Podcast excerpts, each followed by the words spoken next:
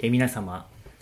明けましておめでとうございますおめでとうございます、はいもうね今日は11日ですけれどもなんてこっあた、の10日以上過ぎてますいねや新年だって本ね当だいねや1月も3分の1終わってしまいましたよえ本当に本当にまずいじゃんまずいの びっくりしちゃうじゃんいあびっくりしたねやびっくりしたよ、はいもうでねもううん困るよ困るの 何かいやなんとなく困るじゃあんそうなのそりゃそうだよ漠然とした困りごとがあるのいやそりゃそうだよ大体漠然と困ってるもんなんだよまあ人間とははねねそう誰も生き物だからね大体そういうもんじゃん何の話をしてるの新年の話だよ新年だねいや新年ねなんかねもううん本当に初日からね、まあそうだねいろんなこそうやっぱね災害というのはございましたけどもいやーね本当にね、はい大変だよね被災地の皆さんはね本当にねうんはいはい皆さんもねなんかこうお気をつけて気をつけないとね、はい、ううんん、まあ、古来よりね日本っていうのはねいろんな災害にね囲まれてきましたけれどもね、まあ、鴨の長明がねこう北条記というものでね、まあ、花鳥風月というものを描いた上でね日本の災害についていろいろね語っておりますよねへえそうなんだ へえいやなんかさこうさまあちょっと話があれだけどあの北条記って多分みんな聞いたことあると思う国語の授業とかでさあるじゃん、うんうん例えば、まあ、あれはな何かっていうと災害文学って言われるジャンルなんですよおう要は大火災が起きたりお地震が起きたりお辻風が起きたりとおうでそれも京都の町を襲うっていうものが、まあ、淡々と書いてあるんだよねおうおうその当時の人の災害意識っていうのが分かるわけですよおうでさ昔の人なんかさ今のを比べてさ寿命がだって40年とかじゃんまあそうだねその中でこうさ災害が起きたりさいろんな多分密度で言ったらなかなか大きいことが起こってると思うんだよねあー40年といえどおうおう災害だったりおうおってことを考えると昔の人がなんかどれだけこうなんだろうな人生の短さを理解していたかってことを考えるとなんかね面白いなと思うよねう感慨深い感慨深いねあーまあねううんん、そうねこういうこう緊急時というかさ、うんこういうことが起こるとさあ明日何があるか分かんないなってやっぱ思うよね思うんそれは忘れちゃいけないと思う常にいやもうもうそう、まあ、だからこそねうん新年にねうんこういうことをやりたいなっていうのを考えてね、うんそれを実行していくとうんそういうことが大事だと思うんですよはいということで渡辺家はねリストを作りましたねいやそうですよバケットリストバケットリスト、はい作りましたバよケットリストでしたっけ、はい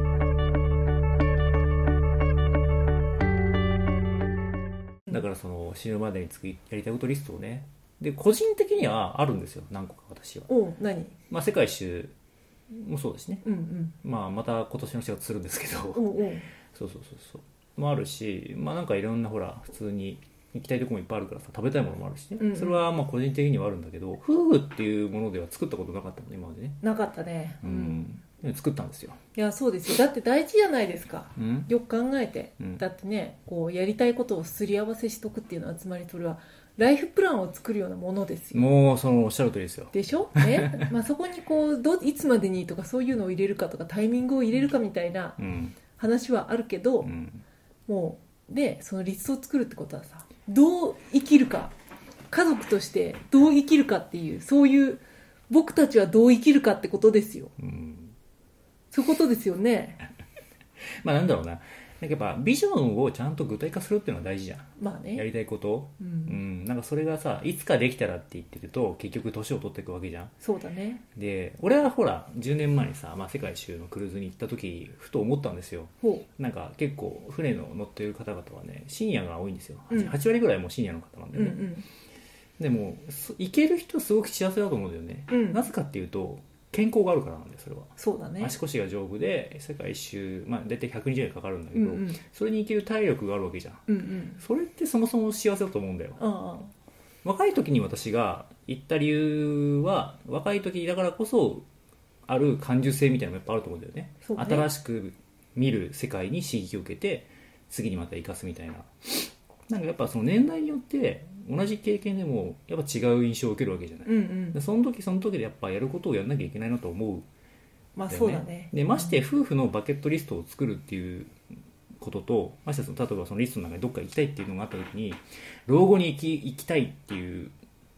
時にさどっちかが足腰悪かったらもう行けなくなるじゃんそうなんだよ一人で作るリストじゃないからさ そうそうそうそうそうそうお互いのさ 都合とかあさそうそうそうそうそう、ねそうそうそうそう、もうけん自分は健康だと思うってうん誰しも思ってたとしても、うん相手が健康だと思うとはうん言い切れないいやから本当そうよよやっぱりだか本当そう思うよらねやっぱね早めに消化していった方がいい と消思うこの消化このバケットリストは消化ね、うん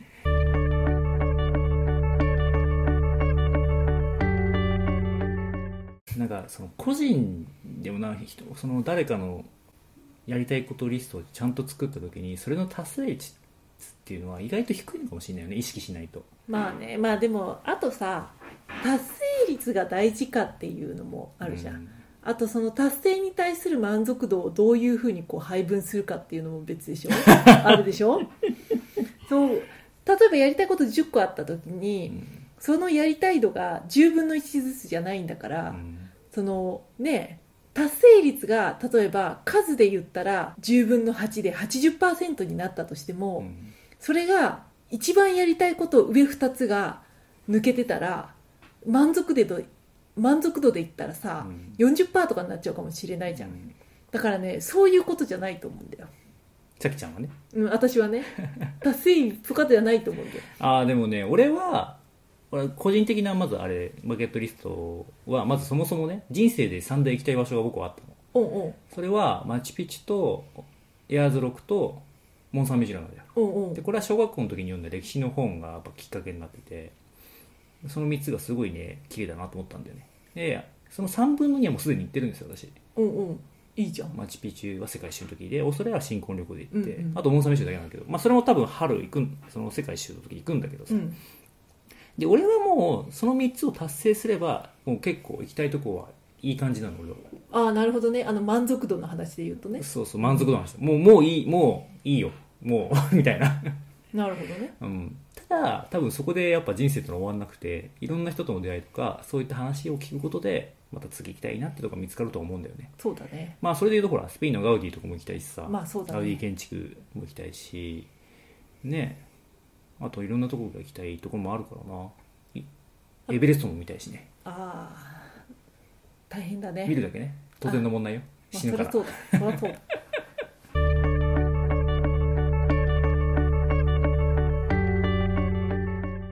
なんか結構さ我が家はさバケットリストここに行きたいっていうのがいっぱいあったようねんうん、作ってみたら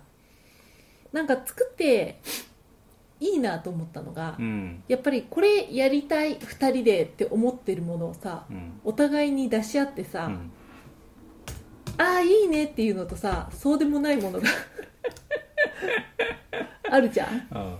でも最初さなんか事の発端というかさなんかお遍路の話になったじゃんそうだねそうそうそうさきちゃんがまずお遍路に興味あるとは思ってなかったの俺はああそうなんだそう俺の中でやっぱお遍路ってさお遍路っていうのは修行だと思ってるから、うんでまあ学俺学生時代にさ自転車でお遍路やっててさまあ3週間ぐらいで行ったんだけどすっごい良かったのうんすもう本当に良かったの、うんうんなんかね山もあるし海もあるし人の温かさもあるし飯うまいしみたいなもう最高の旅だったんだよねでそれをもうもう一回やるっていうのが、まあ、個人的なバケットリストの一つにやるんだよね今度は歩きでやるっていうのがあるんだけど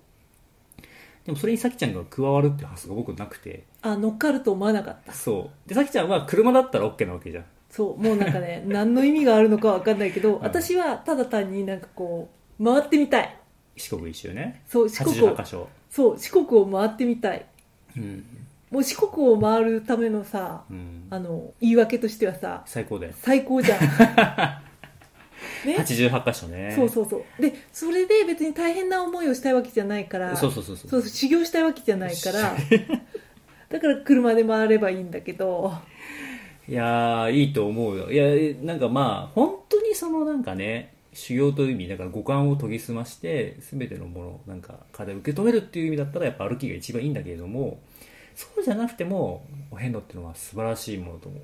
まあねうん。で、意味があるかないかでやったら、意味があるんだよ、絶対。そうね二人で同じ景色を見るっていうものに、俺は意味があると思うから、うんうんうんそういう意味でね、修行じゃなくとも。うんうんうん。お遍路はね、おすすめですね。いやーいいよ88ね箇所、うんまあ、知らない人がたまにいるから言うんだけど、まあ、四国88箇所っていうのはその弘法大師が開いた88箇所のお寺を回る、まあ、修行なんですよねで大体1 4 0 0キロあるんですよ長いすごいよねで普通は、まあ、大体1ヶ月半から2ヶ月ぐらい歩くと、まあ、血眼っていって、まあ、8か所全部回れるっていう感じですね私の近くにももう2人ぐらい歩いてる人がいてさ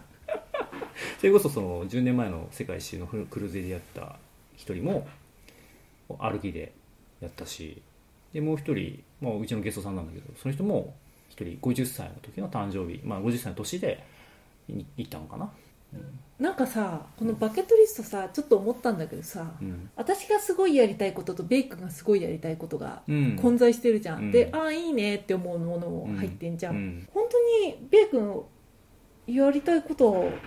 入ってるこれやり本当にやりたいと思ってるって思うものがちょっといくつかあるんだけど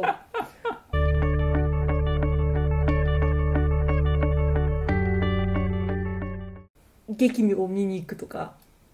あ別にいいんじゃない、うんそう別にいいんじゃないくらいってことだようね、んだからなんかそれは私が行ってなんか一緒に行こうよって言ったらまあうん行ってもいいかなぐらいってことでしょ、うん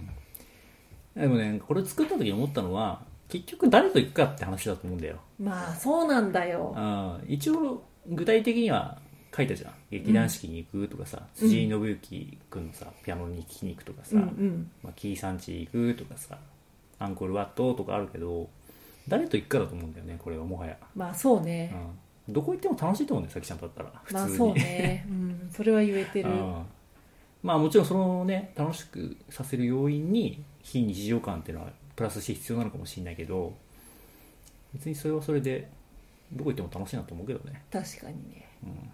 まあだから結局2人でどう過ごすかって話だよねこれっまて、あねどう楽しく人生を一緒に過ごしましょうかねっていうそういうリストだよねこれね、うんもうなんかあれだよね途中からふあの2人のバケットリストなのになんか あの個々人が私これやりたいみたいなやつ をさうん、そうそうそう俺はもう一回あのお遍路を歩きでするっていうのがね、あるからうん、入っ人生てでねね途中で入ってきてねもうなんかこそうそううなんじゃそりゃって感じになってきてるけどね、うんうん、そうそう好きな芸術家さんの作品を買うとかね、ああそうね そういうのあるねうん、いやなんかねやっぱねこういうのね作った方がいいと思うよ、そうねなんかいかにこうなんだろうな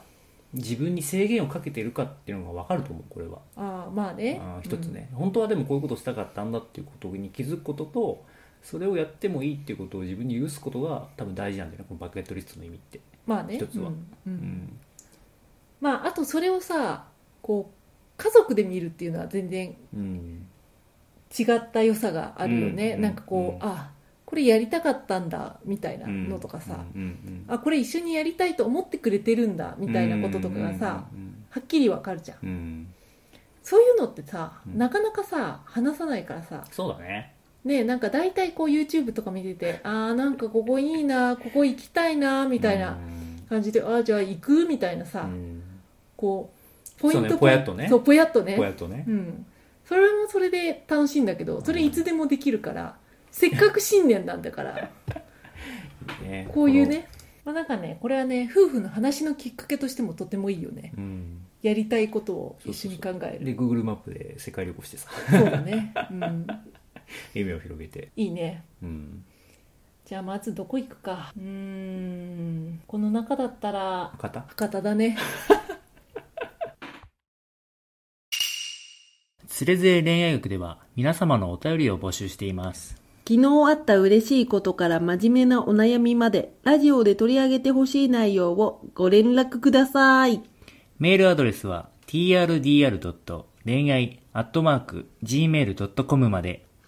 YouTube の方は概要欄をご確認ください。